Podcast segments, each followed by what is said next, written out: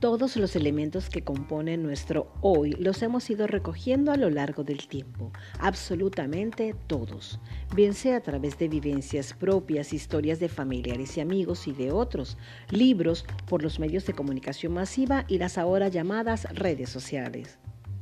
Entonces, vivimos una mente que graba y recuerda, es como un gran archivo en la base central.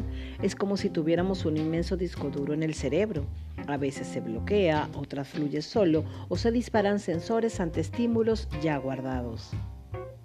Imagina por un momento que vas por la calle camino a comprar algo. En ese instante ves al frente un rostro que te mira fijamente. Tu mente dice, ¿y este ser? Parece que me conoce. Quizás yo él también. En ese momento escaneas mentalmente tus recuerdos y de la nada te salta un nombre y se lo dices. El ser abre más los ojos y dice, dime.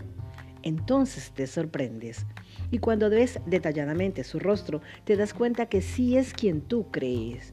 En ese preciso instante sientes una alegría absoluta, una fogosidad emocional elevada. Es como si todo vibrara en ti y a tu alrededor. ¿Sabes qué pasó?